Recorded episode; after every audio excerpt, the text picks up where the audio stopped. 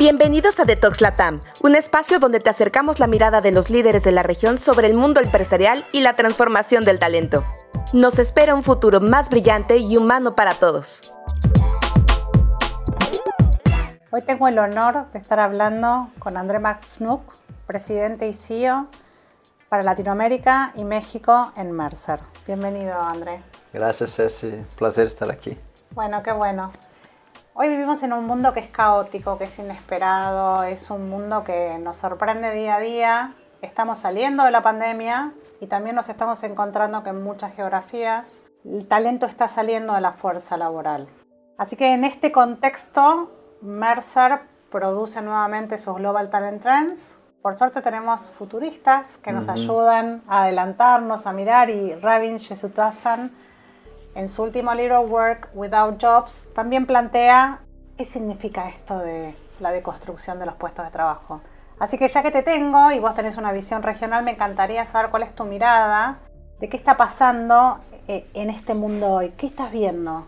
Bueno, Ceci, ahí, ahí ya hemos hablado algunas veces de, mi perspectiva uh, que diferentes de outras crises na história, se trata de uma crise humana e onde as soluções que hemos visto nos últimos dois anos são soluções humanas e, e uma crise humana que traz desafios, eh, que traz novas formas ou novas perspectivas para as relações humanas. E outra vez, as soluções são, são humanas. Então, desde as soluções de medicina, vacuna, etc., tratamento, hospital, hasta tratar todo esse estresse laboral, essa saúde, esse tema da saúde mental que impactou a todos nosotros. Y, y lo que vemos conectado con, talents, con, con, Global Talent Trends, ¿no? que estamos apenas publicando, pues vemos que a través de analytics, de las de millares de ejecutivos, profesionales de recursos humanos y colaboradores, lo que vemos es que las tendencias son exactamente profundizar soluciones con relación a cómo vamos a, a, a relacionarnos con los seres humanos. Entonces, por ejemplo, habla mucho de que no hay como tener una, una organización enfocada en producir resultados si la gente no está cuidada el punto de vista de salud, desde el punto de vista mental. Sin cuidar del hecho que mucha gente no volvió a trabajar de la misma forma que trabajaba antes y todavía no se acostumbra a trabajar de esa misma manera. Entonces, ¿cómo creamos un ecosistema, tanto la parte de salud mental, de reconexión humana, de energizar, para que esto apoye la productividad y, y, y el alcance de, de, de, resultados. Lo que veo principalmente de destaque de los resultados ¿no? de nuestro estudio tiene que ver que las empresas necesitan ahora reinventarse y reinventarse no solo bajo un punto de vista de modelo de negocio, que muchas atravesaron situaciones como eh, revisitar, pues salir de, de tiendas para comercio electrónico, revisitar las rutas de supply chain, eh, verificar portafolio, etc. Pero ahora ven que para generar essa ventaja competitiva nesse novo mundo, necessitam de competências humanas. Então, desta maneira, eles estão como buscando eh, resetear-se de alguma maneira para ver como reconectar a organização através dessa energia, através desse, desse propósito, através de bem-estar e principalmente eh, como combinar essas diferentes gerações que trazem essas competências. Não? Então, vemos eh, um dos resultados sobre como, como actuar mais em aliança. Eh, quizá tu e eu, que já estamos mais experientes no mercado, etc., a organização, mas esses jovens que chegam com uma gana de fazer algo, de fazer impacto, e esses jovens não querem que nós outros les demos ordens ou, ou, ou, ou digamos que fazer. Exato, eles querem participar, não? Então, vemos o futuro da organização que reconecta com seu propósito, reconecta com a forma de trabalho, agarrando mejor de mentes y corazones de la compañía para poder no buscar soluciones para esos problemas que, que, que vienen. Entonces, yo soy optimista que vengo después de la pandemia, ojalá que un mundo más humano, un mundo más conectado, un liderazgo más humano, un liderazgo más que se pone vulnerable pero no débil, ¿no? y que va a buscar junto con la gente estas soluciones. Y ahora conectando, nos, nos hablaste de las Global Talent Trends con el libro de Rabin. ¿Puede existir un mundo sin trabajo? Sí, chistoso, ¿no? Sí.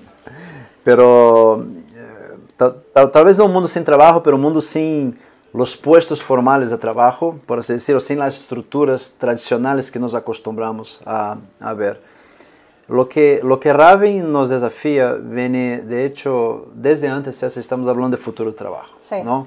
Quiero futuro trabajo, pues van a desaparecer millones de puestos de trabajo, etc. Todo en función de la automatización. Pero lo que Raven decía desde, desde el inicio, desde sus libros anteriores, era, no se trata de reemplazar el ser humano, se trata de potencializar el ser humano. Entonces, donde, donde la automatización pues viene a realmente cuidar de cosas que una máquina puede cuidar, ¿no? Y, y, y, que el ser humano venga a estar mucho más en actividades cognitivas, mucho más en actividades estratégicas, mucho más en actividades que hay que reflexionar sobre la situación. Entonces, eso ya venía antes y era el famoso futuro, futuro trabajo. Y lo que Rabin viene ahora es como esto deja de ser una tendencia y pasa a ser una realidad con la pandemia, donde los negocios se reinventan y los negocios no necesitan de los puestos de trabajo para entregar su valor. Claro. Necesitan determinadas tareas, necesitan determinadas competencias. Entonces lo que propone Rabin ¿no? en, en futuro sin trabajo es hacer una desconstrucción de la forma como trabajamos y construir con base nessas habilidades que o negócio necessita. Então ele habla hoje de de, de, de, revisitar, como primeiro passo, revisitar eh, eh, nossas tarefas. que hacemos? Não? Uma vez que, que revisitamos nossas tarefas, é verificar qual é a melhor combinação entre homem e máquina, entre mulher e máquina, entre ser humano e máquina melhor, não? Em um sentido que pode ser automatizado, que deveria ser performado, pode ser performado através da automatização e que necessita de determinadas habilidades e, e, e competências. E uma vez que tenha isso, é como destruir, não, de alguma maneira, a organização, não, e reconstruir com base em essas tarefas que necessitam ser uh, preparadas para entregar a, a proposta de valor.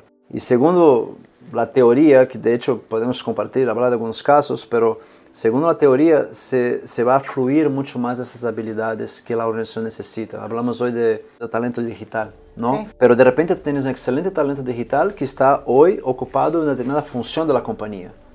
Y no flota, porque ese talento está hoy linkado a un puesto. Claro. A partir do momento que desvincula esta competência digital deste puesto, incluso dessa função, permite que esta competência flote na organização, tenha outro, outro fluxo dentro da organização, e é isso que habla Ravin de volver a construir com base no que necessita ser ser entregado. Y nos contaste ahora que hay casos. ¿Por qué no nos contás un poquito de los casos? Bueno, hay, hay, hay un libro, ¿no? Então, de hecho, Work um, Without Jobs. Entonces, ese libro hay varios casos que ilustran varios de esos, de esos pasos que menciona, menciona Rabin.